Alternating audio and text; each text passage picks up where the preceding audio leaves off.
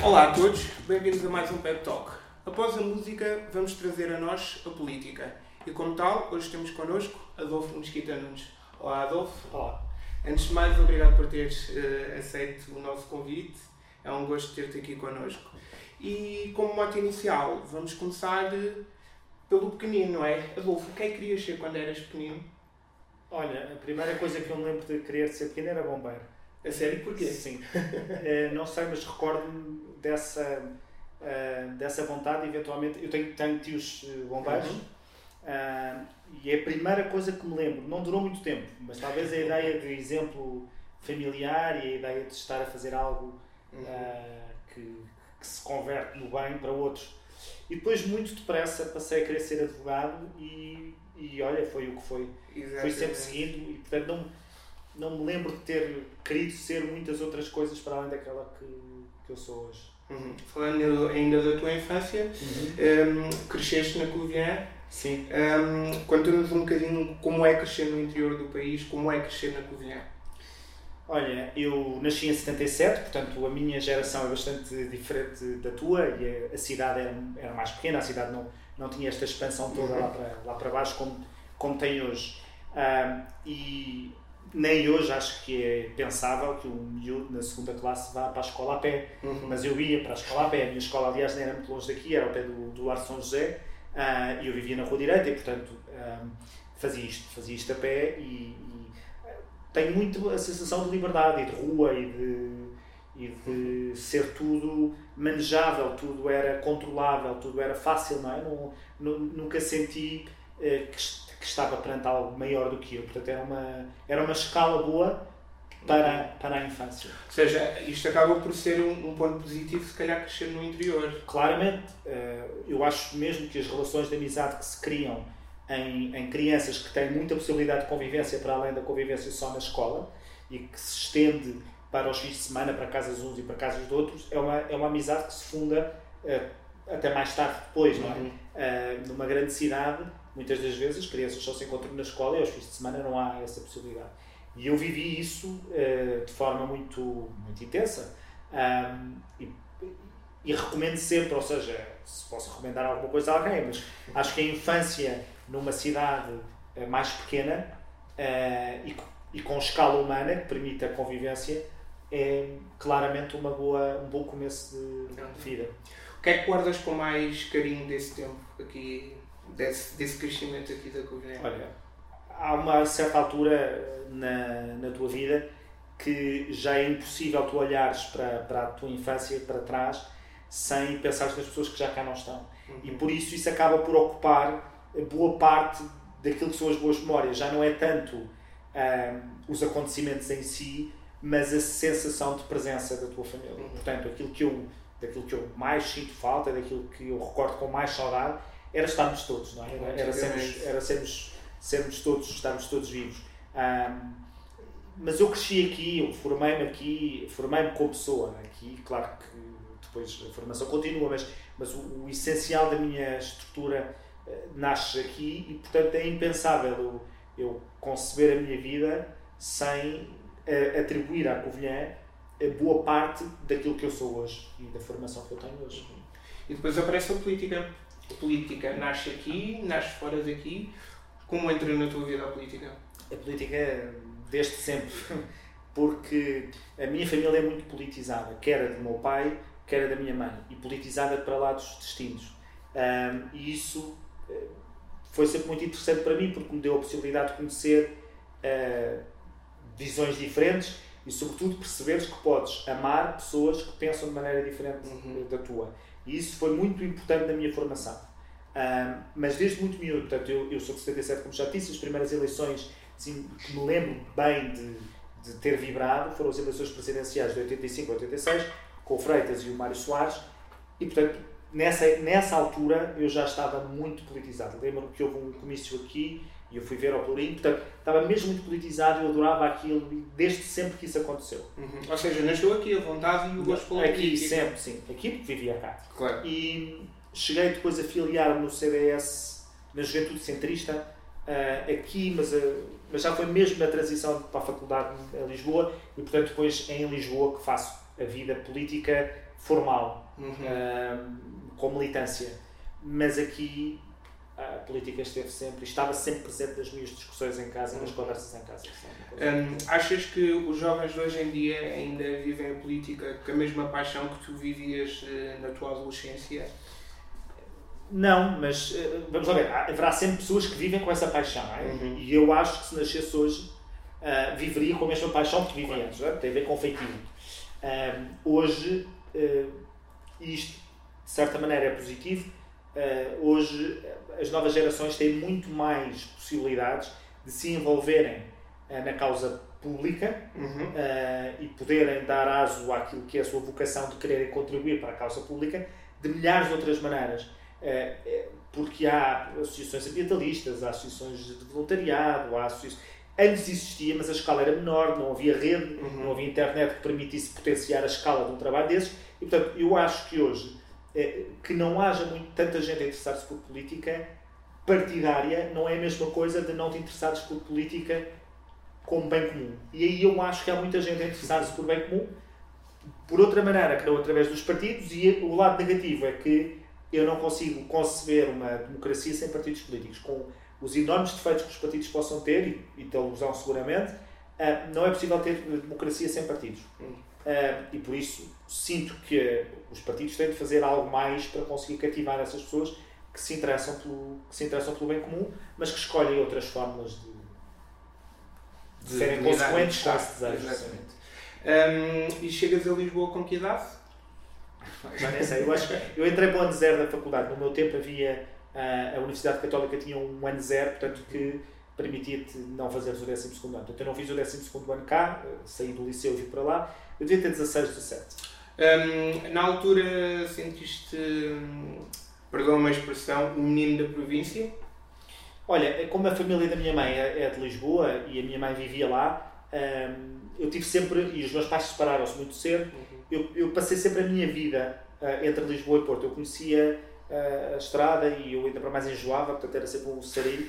Um, e, e a minha vida foi fazer a estrada a Lisboa com o Vilhar de Lisboa nessa altura. Portanto, estava muito adaptado. Não, e uma coisa sei, uh, nunca senti que a minha preparação uh, escolar daqui me tivesse posto em desvantagem face uh, uhum. às pessoas que fui encontrar na universidade. Portanto, saí daqui tão bem preparado quanto eles e com a mesma capacidade de, de entender o mundo. E mentalidade, consideras que a nível de mentalidades que estavas equiparado? Acho que sim. Talvez eu sempre fui muito cosmopolita na, na forma de entender o mundo e, portanto, provavelmente estaria mais deslocado aqui, uhum. nessa altura, do que estaria em Lisboa. Havia muita coisa que me interessava e que não existia aqui.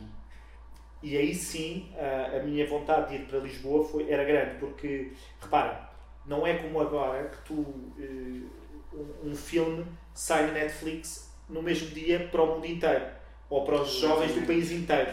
Tu tinhas que esperar semanas ou meses e se gostasses de determinado tipo de coisas mais, lá, mais alternativas ou, ou, menos, mas o que quer que fosse, podia até nem passar por cá. Uh, o, nós estamos na, enfim, cá em cima, não é? Mas o cinema era ali o cinecentro uh, e era o que havia, nem sequer havia os cinemas lá embaixo do Monte Verde e depois, então, Serra Shopping, nem, nem, nem falar disso. Portanto, uh, a vontade de ir para para Lisboa era enorme para poder ter acesso a coisas que me interessavam muito e que eu não tinha como uh, aceder. Uhum. Um, e isso, uh, hoje, felizmente, quando eu ouço muitas vezes dizer mal da, da, das redes sociais e da internet e de todas as transformações que, trouxe, e trouxe com certeza, quer dizer, eu, eu, normalmente digo sempre este exemplo: uh, é pensar no miúdo com poucos meios. naquele tempo não tinha tido possibilidades de se cultivar Uh, e hoje, com a internet, tem pelo menos a possibilidade de ser curioso e de dar asas à sua curiosidade claro. e, de, e, de, conseguir saber mais. Uh, consideras que, hum, se calhar, aqui no interior ainda existe um, uma certa distância em relação. Esse acesso que estavas a falar à cultura, uh, a obter conhecimento, a obter conteúdo, consideras que ainda existe um distanciamento versus litoral? Há um distanciamento físico, uhum. uh, mas o distanciamento digital permite uh, também colmatar uma parte dessa falha.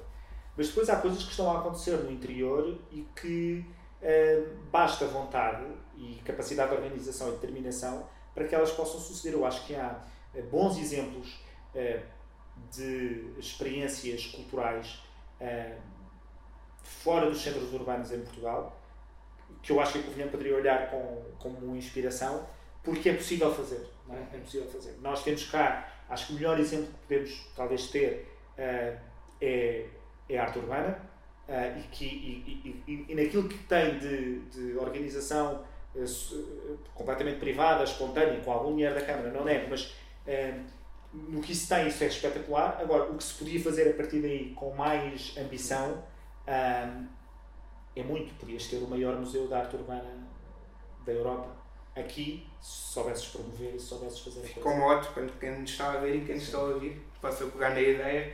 Um, voltando ao teu crescimento uhum. dentro do partido, como é que isto acontece? Como é que esta escadinha se vai. Olha, se vai eu sei, quer dizer, foi. Uh, eu quando. Uh, uh, quando entro para a, para a, faculdade, tenho logo como colega de, de curso o João Almeida, que foi agora candidato pelo presidente do CDS, e ele já estava mais ou menos envolvido lá e, portanto, logo ao princípio conversámos, ele levou-me e depois a partir daí, olha, fui, fui sempre fui sempre estando com intervalos, eh, sempre também com a ideia de que tinha que tirar o curso e isso era a coisa mais importante que eu tinha que fazer e a minha carreira profissional, que é uma, uma linha que eu ainda hoje tenho muito forte, mas fui sempre, olha, fui, fui estando e fui desempenhando. Separaste com, com muitos obstáculos ou, eh, dentro do partido? Há muitos Não. interesses? Que, há muito esses dentro de partidos, dentro de política, há muita gente que se move por interesse os partidos são feitos de pessoas e, portanto, têm todos os defeitos que tem uma associação, que tem uhum. um, um meio fechado, eh, onde há concorrência, onde há eleições, onde, há, onde, onde se jogam com emoções e, portanto, com certeza que te deparas com, com situações que, que te põem à prova do ponto de vista ético. Uhum. Mas eu acho que numa, numa universidade, eh, numa carreira, há, há tantos sítios onde uh, se encontra isso que uh, a política é apenas, é apenas mais um. Um reflexo. Por outro lado, uh, também te digo que ter feito parte da juventude centrista me abriu muito o horizonte para, para realidades que eu desconhecia. Ou seja, porque eu tinha porque eu convivia com pessoas do país todo, porque entretanto fui para dirigente nacional e portanto tinha que conviver. E tu percebes que o mundo é muito maior do que a tua rua e que tudo aquilo que tu vês e que tu tens como sendo o teu caminho certo ou como sendo a, a enfim, um modelo, há milhares de outros modelos, pessoas que vivem de uma maneira completamente diferente da tua e tu começas a perceber provavelmente que és um privilegiado, que tens acesso a coisas que outros não têm uh, e isso para mim foi muito importante. Eu acho que me tornou melhor pessoa ter convivido com isso. Depois chegamos a uma altura que, que aparece aqui um desafio, a pasta do turismo, não é? Sim, já Como mais é que isto, tarde, já bastante mais tarde. Como é que isto uh, acontece? Foi aos meus 35 anos, se não estou em erro. Um, como é que acontece? Bom, eu era dirigente nacional do CDS, uh, era deputado, eu tinha sido eleito deputado há um ano e meio uh, e, e há uma remodelação governamental e, portanto, uma das, uma das pastas que ficou em aberto foi foi a do turismo, uh, e era uma pasta que era desempenhada pelo CDS, e portanto o presidente do partido perguntou-me se eu, se eu aceitaria o desafio e eu disse-lhe que sim, que aceitava. Como é que encontraste o turismo na altura? Olha, já tive a sorte de. Uh, eu sucedi a uma amiga minha, a Cecília Meirelles, era a secretária de Estado do Turismo antes de mim. E isso é uma sorte, porque nem sempre as transições de pasta uh, correm da melhor maneira. Uh, e, portanto, chegar a um sítio e já saber, uh, pela visão dela, os principais desafios, os, os principais, as principais armadilhas, os principais. saber um, ter um roteiro para além do roteiro técnico foi muito importante e ajudou muito a, a, a, a rapidamente acertar o passo. E desse ponto de vista foi até muito injusto, ou seja, eu beneficiei. Ela teve que fazer o caminho das pedras do ponto de vista perceber algumas das, enfim, algumas das nuances do setor e quando eu chego eu trago esse conhecimento todo porque ela me passou com toda a generosidade. Portanto, e depois hum, achei que aquilo que nós tínhamos de fazer era uh, nós já, estava tudo estava tudo bem uh, nós tínhamos um ótimo destino turístico tínhamos já ligações aéreas tínhamos boas ligações rodoviárias o, a qualidade do parque hoteleiro era muito boa portanto tudo o que havia para fazer relativamente ao destino de essencial estava feito o que faltava era saber promover melhor para as pessoas chegarem até cá uhum. e então eu pude dedicar-me a mudar por completo a promoção do país, em meios e em linguagem. Isso acabou por ter muita visibilidade, porque uh, sucede, mas eu faço a questão de dizer, eu só pude dedicar-me a isso porque o resto estava feito, porque eu já não precisei ter que negociar com companhias aéreas para virem para cá, eu já não, não precisei de ver, meu Deus, temos aqui um, um parque hoteleiro que está uma desgraça, é preciso requalificar isto tudo, portanto o destino já era bom quando eu cheguei. E por isso faltava um missing link, não é? O last mile, que era mudarmos por completo a forma de comunicar. Foi aquilo que pudemos fazer, para além de outras coisas que me deu muito gozo, mas isso só é possível fazer porque muita gente fez muita coisa muito hum. bem feita antes de eu ter, de eu ter chegado. Consideras que foste fundamental para o turismo em Portugal? Não, considero que eh, fundamental para o setor do turismo são eh, os empreendedores. São, é o setor privado é quem, é quem pensa eu tenho aqui uma oportunidade, eu posso converter esta oportunidade num, numa experiência turística para, para vender. E, portanto, eh, o Estado, o Governo, quanto muito, eh, faz por não prejudicar, faz por criar melhores condições. Nesse sentido, acho que pude contribuir. Essencial, verdadeiramente, são as pessoas. Isso é que são, essas é que são verdadeiramente essenciais. Um, desde a tua altura até os dias de hoje, consideras que houve aqui uma evolução a nível do turismo? Uh, como encaras o turismo hoje em dia? Olha, para trás é, e para agora. Há um desafio que não, não se sente aqui, portanto, não é um desafio do interior, que é aquela conversa do turismo a mais e do excesso de turismo, que eu uhum. senti que a minha sucessora iria ter, porque eu já começava a ouvir uns, uns, uns dessa conversa, e portanto esse é um desafio diferente, saber gerir o fenómeno turístico nas grandes cidades e o impacto que, que isso tem nas grandes cidades, porque tem o seu impacto, não é um problema, mas é um desafio. Um, mas Quer dizer, neste momento sinto que o grande desafio, eh, e é difícil, é como é que se adapta uma, um setor tão relevante para o emprego e para o crescimento para este tempo de crise e de confinamentos e em que não se sabe como é que. Exatamente, era o que eu tinha a perguntar. E isso é, não invejo o papel da atual Secretária de Estado do Turismo, que tem que lidar com um problema que é muito difícil, porque eh, no meu tempo nós tínhamos tudo, só faltava. Só faltava, nós, enfim, nós tínhamos já éramos o destino turístico maduro, mas eh, só faltava arranjar forma de convencer as pessoas a vir, em maior número. Agora, mesmo que tu convences as pessoas a vir, é preciso garantir que há voos, que o país de onde elas estão as deixam sair para cá, que há condições sanitárias aqui, que não há confinamentos, portanto, estás a jogar sempre com muitas variáveis que não dependem de ti. E isso é sempre, é sempre mais difícil. Ou seja, tem de haver aqui uma nova adaptação a isto. Tem de haver, de... sim, mesmo do ponto de vista de comunicação, porque tem que se comunicar o país já não só como o melhor, um dos destinos mais seguros do mundo, mas como um dos destinos sanitariamente mais seguros do mundo. Acho, por outro lado, que eh, áreas do interior são provavelmente aquelas que vão recuperar mais rapidamente, porque estão em linha com aquilo que as pessoas hoje querem num destino turístico, que é distanciamento social, uma coisa mais de natureza, mais com menos massa humana, e aqui, destinos como, como o nosso, eh, pode, pode retomar mais depressa e até beneficiar do turismo interno, que é, vai ser, eh, no próximo, neste ano, vai ser a boia de salvação de muitas empresas do setor. Achas que aqui no, no interior, a nível turístico, oferecemos o mesmo nível de qualidade que, que o litoral oferece? O que, o que acho, é, é, do ponto de vista de, de qualidade uh, hoteleira e de, e de serviço, claramente. Acho que temos aqui ainda muita coisa por, por explorar, não é?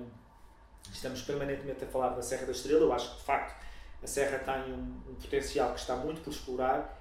Uh, agora já se fala bastante mais disso, mas eu, eu, eu lembro de dizer, quando fui candidato à Câmara aqui, a, a, Serra é um destino. Nós estamos sempre a falar da neve, mas a Serra é muito mais do que neve. Aliás, a Serra provavelmente tem mais uh, a oferecer uh, no, na, na, em épocas de verão, que é ainda para mais há um tempo que dura algum tempo aqui, portanto, são alguns meses, e com um ótimo tempo, tem muito para oferecer. Isto talvez é a minha experiência também de infância, porque as minhas melhores férias, e eu passava férias na Serra e passava férias na praia, as melhores eram sempre na Serra. Pronto. talvez por isso tenha muita noção de que a Serra tem muito a oferecer e há muito ainda para, para fazer. Compatibilizando natureza com, com experiência turística, há muito que se pode fazer, desde logo percursos que ainda estão por fazer neste Conselho uh, até lá. Uhum.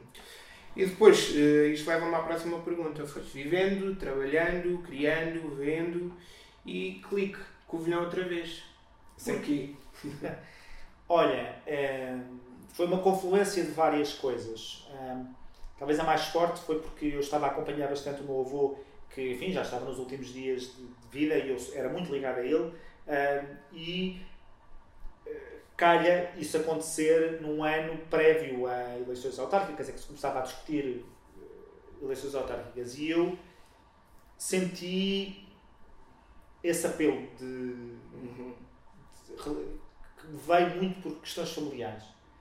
E como estávamos nessa, nessa fase, eu era vice-presidente do partido, eu era o único vice-presidente do partido que não tinha funções políticas, portanto eu não era nem deputado, nem era o deputado achei que tinha a obrigação de também dar o exemplo ao partido, de me mobilizar para, para umas eleições que vão ser muito difíceis para o CDS, que eleições autárquicas. E então conjugou-se tudo para eu dizer: vou dar o exemplo, vou tentar mobilizar o CDS para estas eleições autárquicas e, portanto, vou ser candidato. Vou ser candidato na minha terra uh, e onde eu posso fazer a diferença. Sabendo de antemão que ia ser muito difícil, desde logo convencer as pessoas que eu queria mesmo fazer. Como encontraste a Covilhã na altura? Bom, eu, atenção, eu, eu vinha cá com muita regularidade, portanto não foi uma questão claro. de. Uh, acho sempre que uh, as pessoas têm, é, eventualmente têm essa noção, mas uh, há, a Covilhã é uma cidade que está parada no tempo. com certeza tem bolsas de dinamismo, tem setores dinâmicos, não digo, mas como um todo ela está parada no tempo e o potencial que tem é enorme. Um, e que não se veja esse potencial e que não se trabalhe esse potencial faz-me uh, faz alguma confusão. Há bocado falei do exemplo da arte urbana porque é aquele que está cá e é-me é -me, é -me gritante. Sim. Okay? Para mim é muito exuberante não se fazer mais com isto, não se ter uma aplicação a sério, não ter tudo à noite iluminado, não ter espetáculos à volta disto, não ter as escolas a, a participar mais nisto, que não, que não seja algo que envolva a cidade toda. Uh, mas, e, e, que se espalhe pelas outras freguesias do Conselho. Uh, há muito mais com o património têxtil que se, que se podia fazer. Acho que é uma cidade que uh, as cicatrizes do, da crise do têxtil ainda estão muito vivas e é preciso superar essa noção de fracasso que a cidade tem. Uhum. Consideras que nessa altura a tua participação nas eleições, o que é que retiras? Foi positiva? Como é que isto foi? Olha, eu gostei, eu gostei muito, foi, muito, foi pessoalmente das melhores experiências da minha vida. Uhum. Um, e eu nunca pensei eh, que pudesse ser. Eu sempre gostei muito de política, mas nunca tinha sido candidato, uh, portanto, a líder, não é? Nunca tinha sido eu o candidato nas eleições, a ter que bater à porta das pessoas, a ter que falar com as pessoas, a ter que lidar com isso, a ter que mobilizar pessoas, uhum. a ter que convencer pessoas. Um, e. Uh, numa candidatura que era, tinha virtualmente impossível de ganhar as eleições, numa cidade onde tanta gente tem medo de falar e tem tanta gente tem medo de aparecer, ter conseguido reunir tanta gente que deu a cara por mim foi algo que me emocionou bastante. Uhum. Porque as pessoas que deram a cara por mim não podiam estar à espera de nada em troca. Porque a probabilidade de ganharmos era quase nula e a probabilidade delas virem a ter chatices era relevante. Uh, e lembro-me de, na, no fecho da campanha, portanto, no último dia, uh, ter feito uma, termos feito uma arruada e há um momento, uh, estávamos ali na zona da Anil, há um momento em que eu olho para trás e chorei, porque vi centenas de pessoas e eu pensei, estas pessoas estão aqui por mim e eu não lhes posso dar mais nada, não, eu não, estou aqui sem nada em troca. E, e esse, isso para mim foi muito, foi muito compensador. E depois, uh, ter visto uh, coisas que nunca tinha visto na vida, ter, ter conhecido pessoas que não teria conhecido de outra forma. Uh, e foi uma experiência muito enriquecedora, também de descoberta pessoal, descoberta do meu passado, do passado da minha família, foi. Olha, só tem coisas. Foi muito cansativo. Foi muito, muito cansativo. Eu já estava mesmo muito cansado no fim, mas só posso dizer maravilhas e, e devo isso muito às pessoas que me acompanharam e que, e e que tornaram a experiência tão positiva. A nível de resultados, como caracterizas o, o desfecho de, das eleições? Olha, eu gostava de ter tido muito mais, eh, embora tivesse tido o resultado que antecipei. Um, para um partido que tem tão, tão pouca expressão na Covilhã, ter passado de sei lá, 2% para 15% e ter, eleito, ter sido eleito vereador pela primeira vez em 40 anos, é um ótimo resultado e, portanto, eh, e as pessoas diziam-me muitas vezes, ah, não vais pelo CDS, faz uma coligação e esconde, e eu disse, não, não, eh, se quem quiser votar em mim vai ter mesmo que votar, uhum. vai ter mesmo que votar no CDS. Um, e claro que gostava de ter tido mais e acho que a cidade merecia outro resultado. Pelo menos não merecia uma maioria absoluta para um executivo que eu acho que não merece governar sozinho. Um, e, e, nesse sentido, o resultado foi mau. Uh, porque não. Enfim, uh, a verdade é que depois o eleitorado de centro-direita também se dividiu uh, de uma maneira que eu acho que não, não foi muito inteligente por três candidaturas e, portanto, isso também não ajudou. Mas politicamente o resultado foi, foi, bastante, foi bastante bom. Um, do atual executivo camarário, como consideras o trabalho? Achas que estão a desenvolver um bom trabalho? Ah, não, consideras... não faço. Estávamos com uma conversa tão positiva, com coisas tão positivas. Tinha de perguntar, tinha de perguntar. Hum, eu, vamos lá ver. Eu tenho muita dificuldade em entender que existindo meios, existindo propostas, existindo funcionários motivados, existindo uma cidade que pede mais, não se faça mais. Uhum. Tenho dificuldade em entender. Não sei o que é que leva um, ao laxismo quando está na.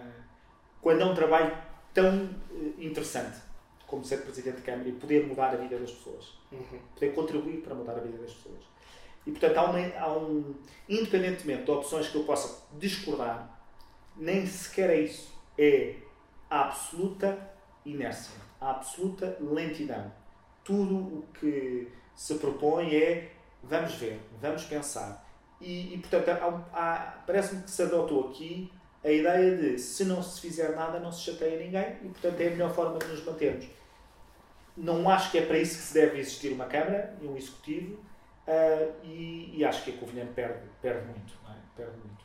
Por outro lado, acho que uh, a Câmara está, de forma bastante inteligente, a estender a rede de dependências, portanto, de pessoas que dependem da Câmara, e há, há todo um eleitorado, isso eu senti uh, quando fui candidato, há, há, também todo um, do ponto de vista geracional ou demográfico, há todo um eleitorado para quem um discurso reformista de oportunidades de emprego, de mudança cultural, de, de ter um polo turístico, de, de para quem esse, esse, discurso é mais ou menos insensível na sua vida cotidiana, uhum. que pretendem outro tipo de, outro tipo de políticas. E eu não consegui chegar a esse eleitorado, não é? Portanto, eu provavelmente cheguei ao eleitorado mais jovem, não é? mais dinâmico. Uh, lembro que da cidade tive 20%, portanto, no Conselho, foi, no Conselho, aqui na freguesia da cidade ter 20%, foi um resultado mesmo muito bom. Uh, mas mostra como uh, enfim, há uma parte da população que não se identifica com uma necessidade de ruptura e de reformismo, não é? Então, Ou seja, após essas eleições, achas que podemos dizer que se calhar a população covilhanense está mais desperta para a política? Achas que, que há mais interesse hoje em dia? Não sei, sabes? Vamos lá ver. É, é um movimento mais nos setores mais dinâmicos, não é? Onde é tão unânime que, que as coisas correm mal que quase que se eu não tivesse experiência política suficiente era levado a pensar que 100% da cidade uh, pensa que isto não está bem e depois tivemos o resultado que tivemos, ou seja, houve uma maioria absoluta do Partido Socialista. Uh, não sei se está mais desperto, eu não sei se... Uma coisa que me fez muita confusão quando eu fui candidato aqui eram as pessoas que me diziam, uh, e eram muitas, vá-se embora, você. Mas vá-se embora no bom sentido. Vá-se embora, você é bom demais para isto. Você tem mais que tudo o que isto. E eu pensava, isto é a explicação para o fracasso desta cidade. Uma cidade que não se leva a sério. Por isso é que eu acho, não se leva a sério, não, eh, vive na sombra do, dos, dos, seus fracassos. Quando a cidade tem imenso potencial. E, e, este espírito eu tentei quebrar na campanha, fiz campanha durante um ano, quase, 10 meses de campanha. Uh, este espírito está presente na cidade. Eu acho que também não ajuda nós termos uh, as fábricas, uh, as ruínas na cidade. Não é? Uhum. As pessoas diariamente são confrontadas com, com esse passado que não correu bem. Face face. Estão permanentemente a ser confrontadas com, os seus, com as suas histórias de dor relacionadas com, com essa crise. Os tais fantasmas, não é? Sim, e acho que isso provavelmente é aquilo que poderia ser útil que outro candidato que pudesse conseguir romper, já que eu não consegui. E agora, além do turismo que, que temos vindo a falar, faço-te agora a pergunta: e a cultura? Não, é, eu, na altura, defini quatro eixos de candidatura e o quarto, ou o terceiro ou o segundo, porque eu não tinha propriamente uma ordem, uma ordem era cultura. Precisamente porque eu achava que era essencial para tu conseguires captar a população para cá, ou até turistas, tem que ser muito bom viver aqui.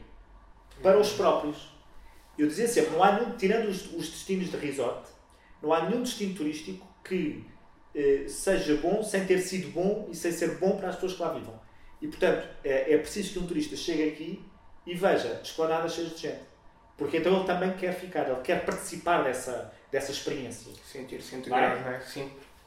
Ora, se não houver esplanadas, se não houver vida, se não houver acontecimentos, então isso também não é bom e também não gera dinamismo económico. E a cultura, para mim, era como é que uma cidade universitária, como é que uma cidade com, até com estruturas culturais já com décadas, com movimentos que estavam a aparecer. Eh, de, de, jovens que têm ideias fora, do, fora da caixa, como é que nós não conseguimos transformar isso numa, em algo mais, mais eh, estrutural? Isto é, quando tu nem sequer tens uma agenda cultural organizada, tu nem sequer te apercebes eh, do que é que podias estar a fazer feito em rede, como é que uhum. poderíamos estar todos a, a potenciar isto.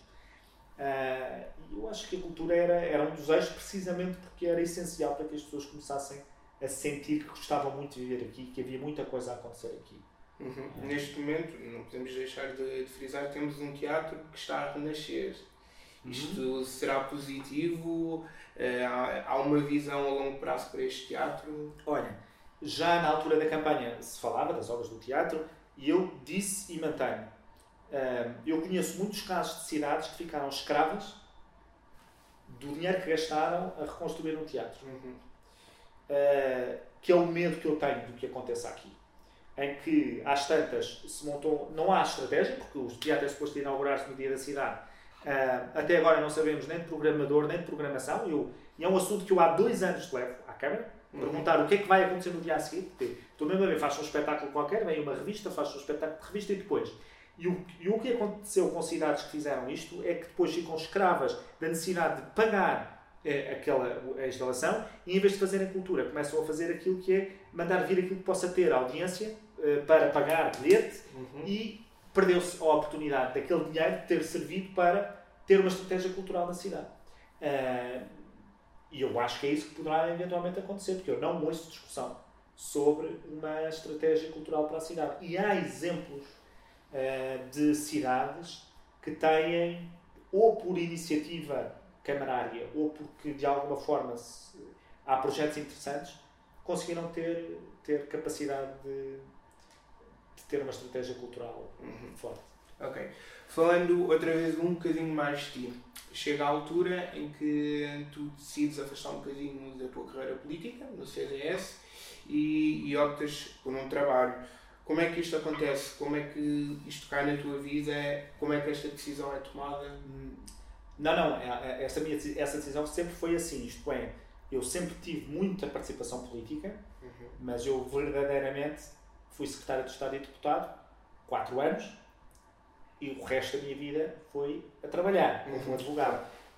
Eu percebo que as pessoas não sintam isso, porque a visibilidade que têm de mim é a parte política, mas mesmo os quatro anos que eu tive como vice-presidente do CDS e que as pessoas associavam, talvez porque porque estava na, na SIC, na televisão, ia falar, etc.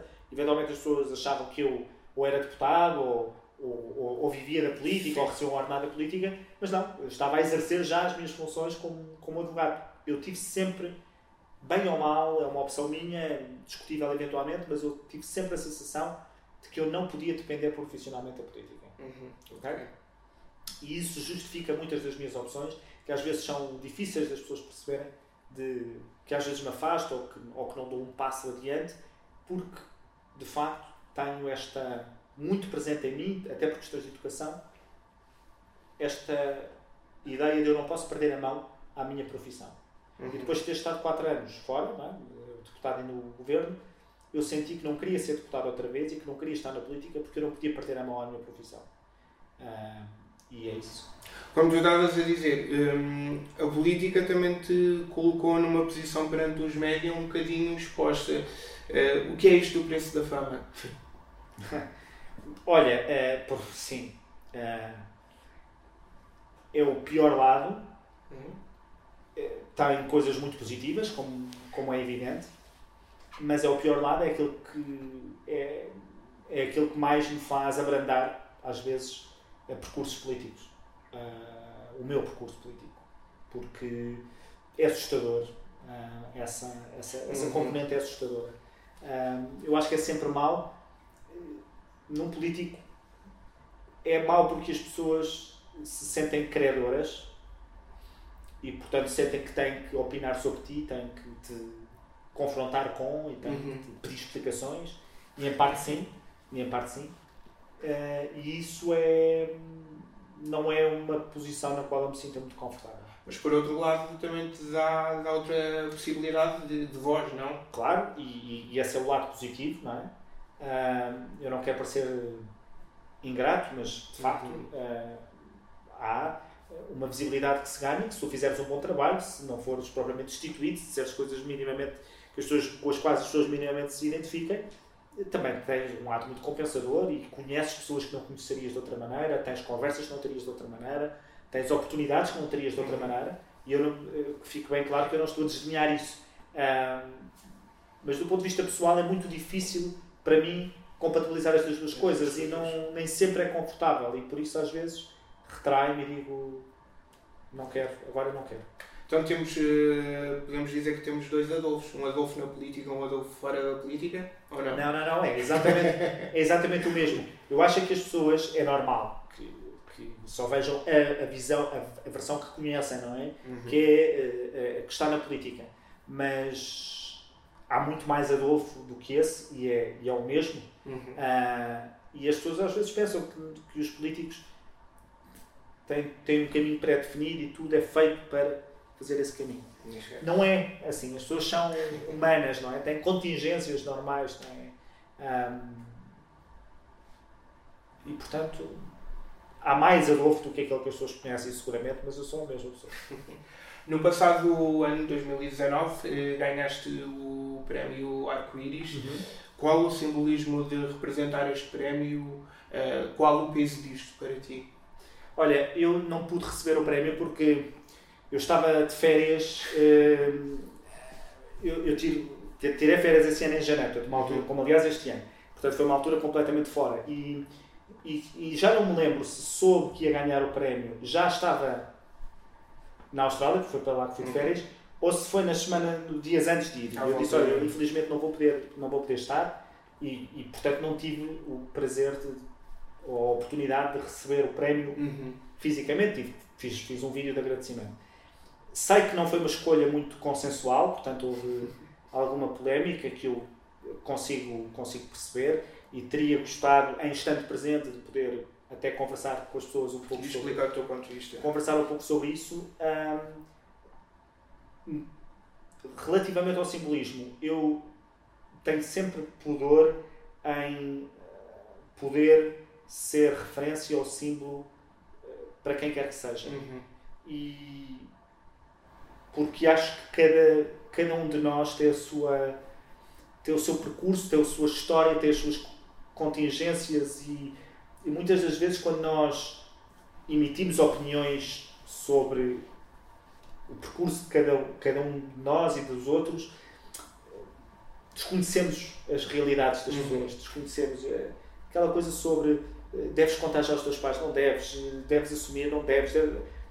tudo isso eu tenho muito respeito pela, pelas condições de cada, de cada pessoa. Portanto, se eu pude, pude ser para algumas pessoas uma ajuda, fico muito feliz.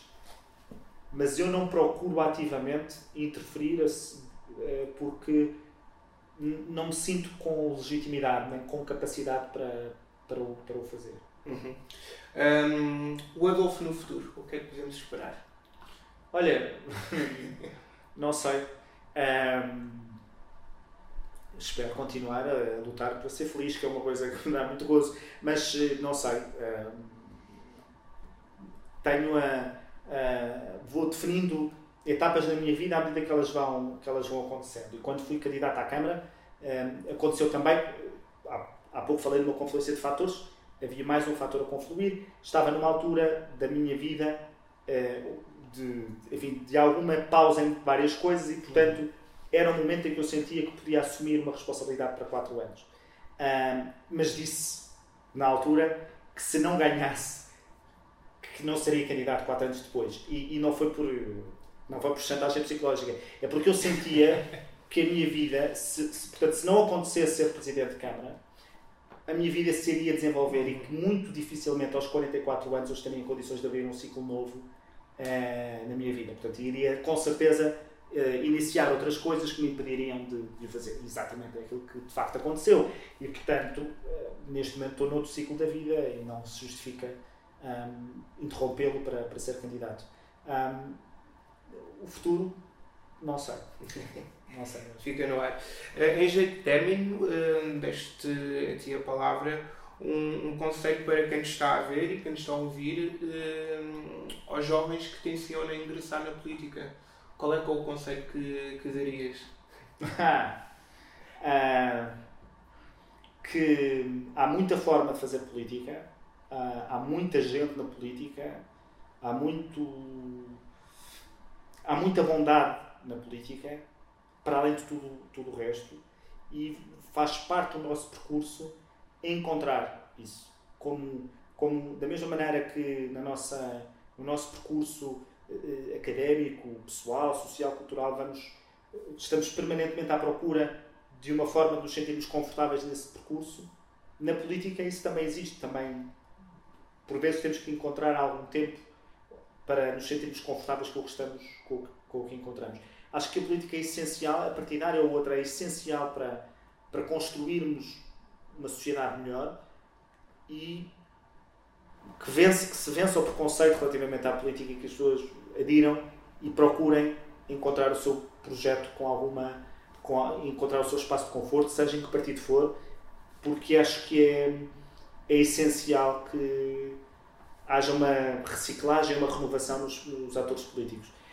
Eu estou sempre a ouvir com a conversa de que sou jovem político, eu tenho 42 anos, acho absurdo que se diga que eu sou jovem político, agradeço que me considerem jovem, mas é um absurdo que eu seja jovem político, felizmente o, o presidente do meu partido é bastante mais novo e, portanto, assim já, já posso parecer mais velho, mas, mas eh, acho mesmo que a política precisa de gente nova uh, e que e é preciso, e se for preciso abanar o sistema partidário vigente ou o partido em causa que for, uhum. pois, pois que seja, mas é possível encontrar formas de nos sentirmos confortáveis e realizados e felizes a fazer, a fazer política. Adolfo, uh, obrigado por, uh, por teres vindo até nós e por partilhar o, o teu testemunho. Obrigado também a vocês que nos estão a ver e a ouvir. E não se esqueçam de subscrever as nossas redes sociais.